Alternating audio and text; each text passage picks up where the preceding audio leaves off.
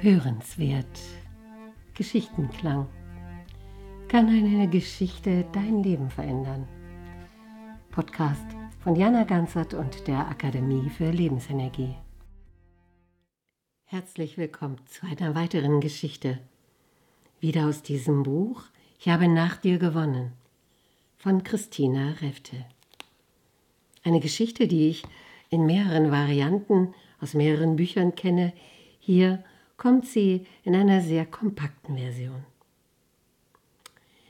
Es war einmal ein Mann, der hatte zwei Wasserkrüge. Die beiden Krüge befestigte er an den beiden Enden einer langen Stange, die er sich über die Schulter legte, wenn er morgen für morgen zum Fluss ging, um Wasser zu holen.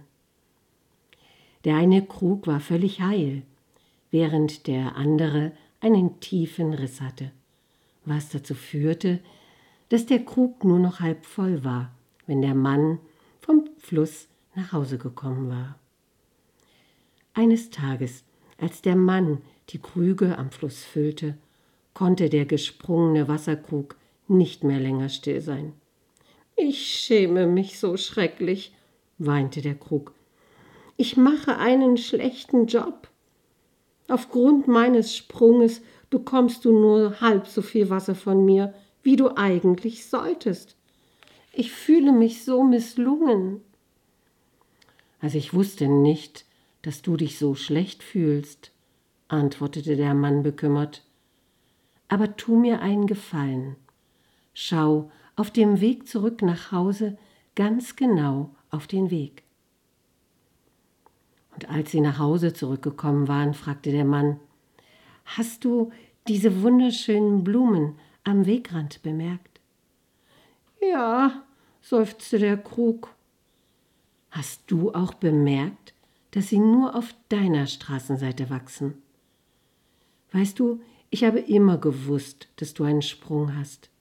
Darum habe ich Blumen am Wegesrand gepflanzt, die du jeden Tag begossen hast. Wenn du nicht so wärst, wie du bist, hätte ich nicht jeden Tag Blumen pflücken können, um sie zu Hause auf den Tisch zu stellen.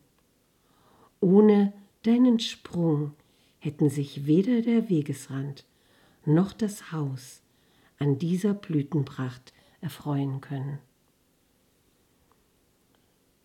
Ja? Wo kann der Sprung in uns, und Sie kennen ja sicher auch dieses sprichwörtliche ein Sprung in der Schüssel haben. Wozu kann genau das gut sein? Was ermöglicht genau diese Besonderheit, die wir haben? Und wie schön ist es, da in Frieden mit zu sein und sich an den Blumen, die genau nur deshalb wachsen, sich zu erfreuen. Wofür stehen die Blumen in ihrem Leben? Alles Gute und bis zum nächsten Mal.